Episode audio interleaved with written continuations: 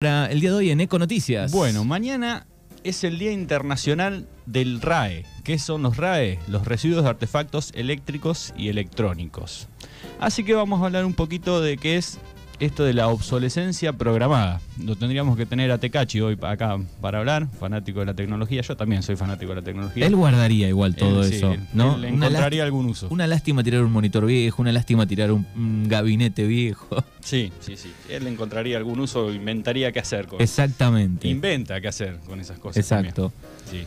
Así que bueno, básicamente eso, que es esto de, de la obsolescencia, de la obsolescencia programada, ¿no? De que los electrodomésticos están programados para te- tener una determinada cantidad de uso. Eh, antes, o solemos decir, antes los electrodomésticos duraban mucho más. ¿Quién por ahí todavía en la casa no tiene una heladera de hace 40, 50 años atrás, una Siam o alguna de, de esas heladeras que eran retioca, pero que con poquito se las arreglaba y se bancaban 40, 50 años de uso, ¿no? Exacto. Hoy una heladera no dura 40 años, nueva, dudo. No, y es lo que pasa también con muchas de las cosas hoy en día, que cuando uno la quiere llevar a reparar, te dicen, te sale más barato comprar algo nuevo que, que arreglarlo. ¿no? Exacto. O no se consigue tres años después, cuatro años después, no se consigue más el repuesto. Algo muy común que a mí me ha pasado, porque la- lamentablemente he roto muchas pantallas de celulares, con las pantallas de los celulares. Cuando uno le cambia la pantalla al celular, el, el- el touch, es muy difícil que vuelva a andar igual que el, que el original. Siempre la, tiene la sensibilidad no Sí, queda cambia. igual.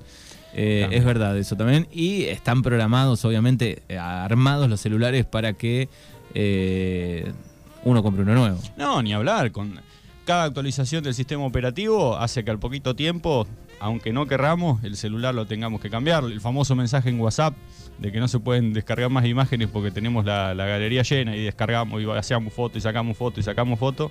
Y cada vez es más progresivo que se nos llena más rápido la, la galería de imágenes, por Sí, ejemplo, ¿no? Sí, sí.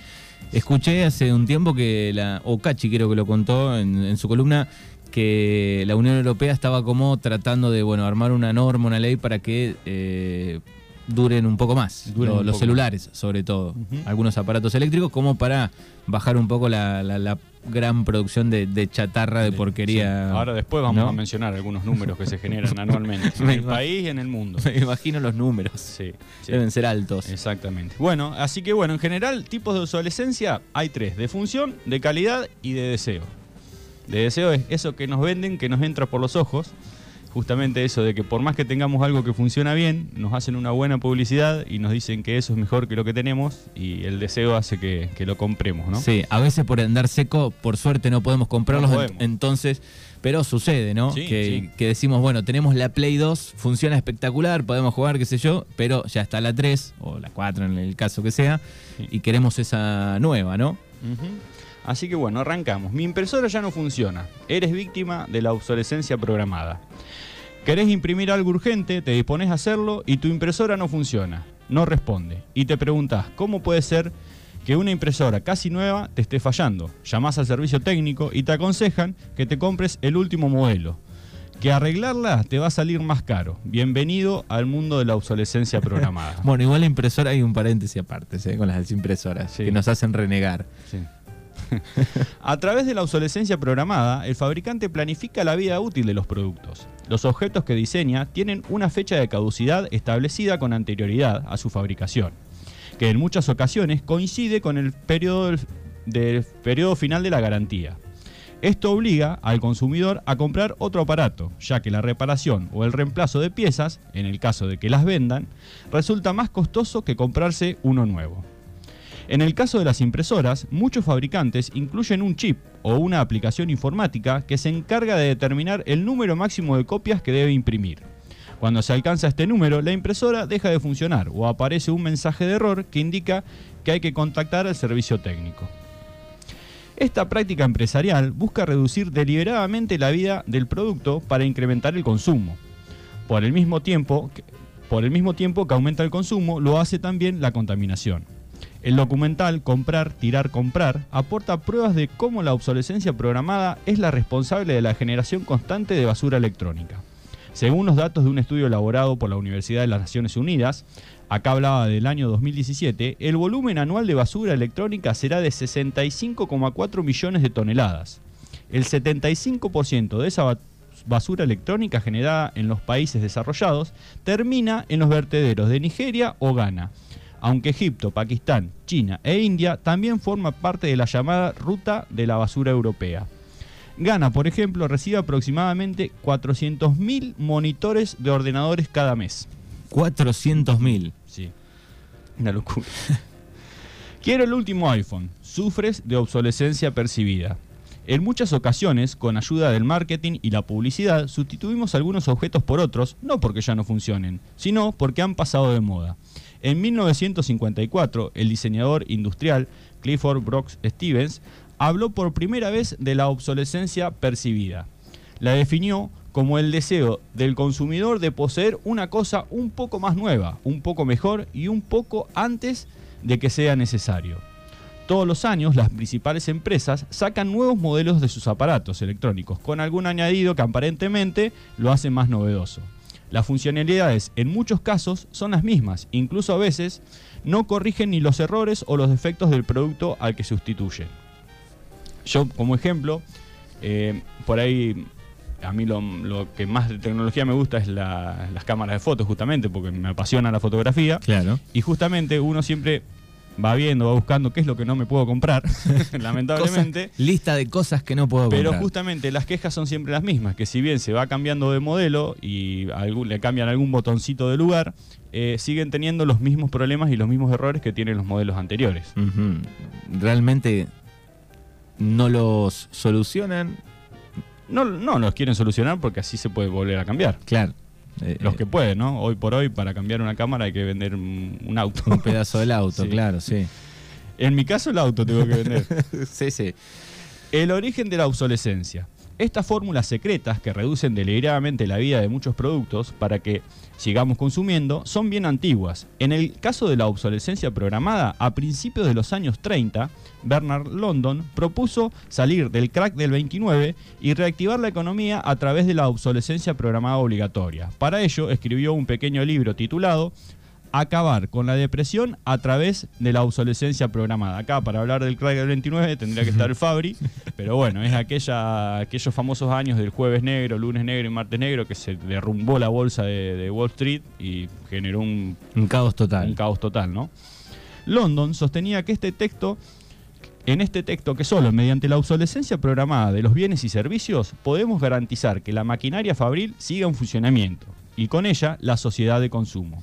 London culpabilizaba de la depresión económica mundial de aquel entonces a los consumidores que desobedecían la ley de caducidad, usando sus coches viejos, radios viejas y ropa vieja, mucho más de, los que, de lo que esta, estaban preparadas para servir, ¿no? Eh, supuestamente. O sea, para él tendrían, el auto había que cambiarlo prácticamente todos los años. Todos los años. Exactamente.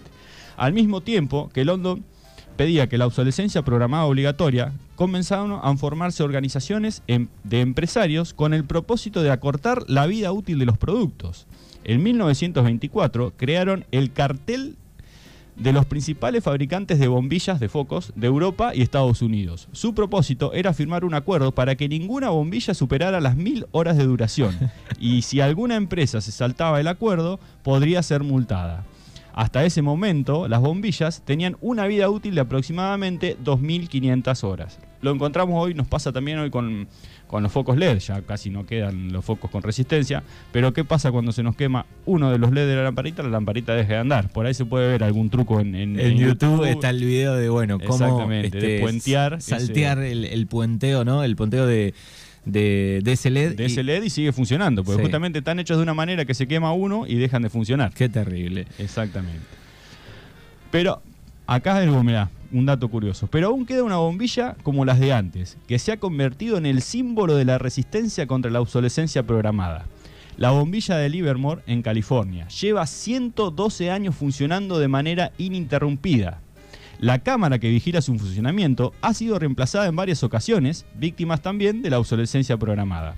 La bombilla fue fabricada en 1890 por Shelby Electric Company y donada al cuartel de bomberos de Livermore. Lleva encendida las 24 horas del día desde 1901, más de 800.000 horas. 800.000 horas. Así que fíjate el dato. Es cierto que en ese caso los filamentos eh, sufren el, el desgaste El apagado, desgaste. Apagado y, y prendido también, ¿no? Más allá de, de- de las horas también. ¿no? Por eso está prendida las Por eso 24 horas. está prendida. Bueno, ahí hay un claro ejemplo. Exactamente. Bueno, y algunos datos. En Argentina se generan 400.000 toneladas de RAE por año. Y de eso solo el 5% se recicla. El resto del porcentaje, algunas cosas obviamente quedan guardadas en algún lugar y el 60% va a parar a los vertederos, a los rellenos sanitarios. No se recupera absolutamente nada. Claro. 50 millones de toneladas se generan en el mundo.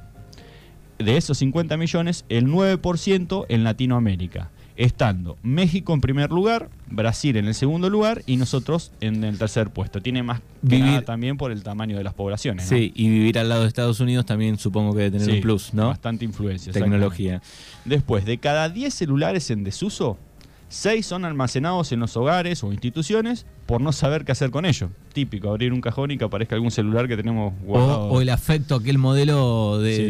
de- de cuando éramos más jóvenes. Yo al tengo, Nokia 1100. yo tengo guardado, por ejemplo, eh, dos BlackBerry como recuerdo. Eh, y después otro en desuso que me salía más caro cambiar la pantalla que comprar uno nuevo y bueno, quedó ahí. Quedó ahí. Sí, sí, el Nokia 1100, tan característico. El Motorola cabezón ese con la pantallita azul que tenía la viborita. Algunos da lástima tirarlo. Sí, sí, sí, crean, son de nostalgia.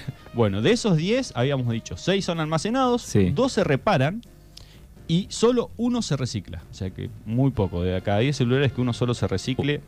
Es muy poquito. poco, es muy poco. Hay una empresa de, de Bahía Blanca, no sé si sigue estando, eh, que hace 4 o 5 años eh, había tenido como un pico de celulares reparados. eh, re- restauraban este, a mitad de precio y, y estaba bueno. No Estaba sé bueno, sí, hoy sí. en qué, si siguen estando. Bueno, pero es, es todo esto, ¿no? De, de- de entender que más allá de que hay cosas que son necesarias, también muchos de los art- artefactos eléctricos están hechos justamente a propósito para, para durar poco y promocionar el, el consumo, ¿no? Es porque por ahí está ese miedo de que si dura un montón no vamos a, a vender nada o no vamos a... Claro, la, a la rueda no puede parar. No. Después está asociado también a la economía de cada país, ¿no? Si todos los países del mundo estarían perfectos o no en economía, perfectos todos, digo, sería peor todavía, Sí. ¿no? Porque digo, está un poco relacionado a Sí, eso. sí, justamente. Si, si se, se pensó como una manera de reactivar la economía de un país, qué importante, qué importante debe ser, ¿no? Bueno, cada tanto viene la recolección de Se hacen campañas de RAE, sí, sí, se hacen campañas de RAE, se, se acopia en Villa Iris. Nos- la dificultad más grande que, que se tiene es que hay que llevarlos hasta Mar del Plata, a una cooperativa de recicladores. Estamos hablando que si se recicla el 5%, es muy el poquito. 5% del- de, los RAE es muy poco, hablando de las toneladas que, de, los números que hablamos en toneladas de que generamos por año, que se recupere solamente el 5% eh, es muy poco. ¿no? Que lo que se hace por lo general reciclar es se le sacan todos los componentes metálicos, los componentes plásticos, plásticos. la chapa que por ahí recubre los CPU. Claro, imagínate un monitor eh, de los viejos, eh, no sé, la pantalla no sirve para nada, ese vidrio, no, se porque aparte el tienen- vidrio tienen, gas, tienen un gas que es tóxico Claro. en su interior. Entonces eso se le tiene que dar otro tratamiento. Eh, los monitores viejos eh, tienen, tienen un gas que, que es tóxico y es peligroso, entonces hay que evitar que se rompan. Eh, no te los aceptan en las cooperativas de, recicladores de, de RAE, porque ellos les tienen que dar un tratamiento especial, lo tienen que mandar a enterramiento, entonces te, tiene, te cobran un plus, los reciben. Es toda una cuestión, por ahí leyendo y, y buscando, buscando info, hablaba también de cómo en tantas otras cuestiones eh, falta una legislación que, reglamente específicamente esta temática y que, brinde apoyo a los municipios y a, las provincias para, para poder darle un, correcto tratamiento a, todo este tipo de residuos. Y más allá de también de caer en la cuenta justamente de esto de que a veces compramos cosas porque creemos que las necesitamos. ¿Cuántas veces nos compramos un celular y al final después lo terminamos usando para lo mismo que usábamos el anterior? A lo primero es todo novedoso, Claro. Y después lo terminamos usando para mandar mensajes y hablar por teléfono. Sí, sí, decís, bueno, ¿qué trae de, de beneficioso un cambio total en esta nueva versión? Y la verdad Claro, que... ¿En cuánto es realmente necesario eh, cambiarlo o no? A veces hay necesidad, se nos rompe, no lo podemos arreglar. Sí, no sí, o el mismo cambiarlo. sistema operativo años después no nos deja actualizar, no sé, el Android. Bueno, está bien, pero ¿cuántas veces lo único que cambia son algunos píxeles, Sí, sí. eh, un poco más de RAM? O nos los venden, eh, nos los venden, no, este saca mejores fotos. También, porque una vez es como, no, lo voy a comprar porque la verdad que. Y no hay estoy- diferencia. Y la verdad que A mí la, me ha pasado de comprar uno con más megapíxeles un poco y la verdad la que... diferencia está hasta que pasamos una de esas imágenes a la computadora y nos damos realmente cuenta de la diferencia abismal que hay entre una cámara Claro, fotográfica sí. y un celular. Mientras lo mantenemos en el celular y lo vemos en el celular, no hay ningún problema. Esa Ah, es la realidad de las fotos. Sí, porque a veces pasa también que nosotros la estamos viendo en el celular, la cargamos en alguna red social y decimos, mira qué buena está la foto. La vemos en la computadora, esa misma foto, y se nos pixeló toda. Exacto. Eh, Porque es un formato chiquito, lo vemos con los colores, se ve perfecta. Y creo yo, el más del 60-70% las ve en el celular, esas Sí, fotos, ¿no? Sí, también. Pero También. después, cuando ves el, el Facebook, por ejemplo, ¿no? La, la foto que fue subida con el celular, uh, decís, Y ahí te uh, mirá no está bien. tan buena la cámara. Quedó buena la foto de perfil en el celular. Cuando la vemos en el Facebook, estás todo, todo chueco. Sí, exactamente. Es Rubén Beduret aquí en Mañanas Urbanas con Eco Noticias. Gracias y hasta el jueves que viene. Hasta el próximo jueves.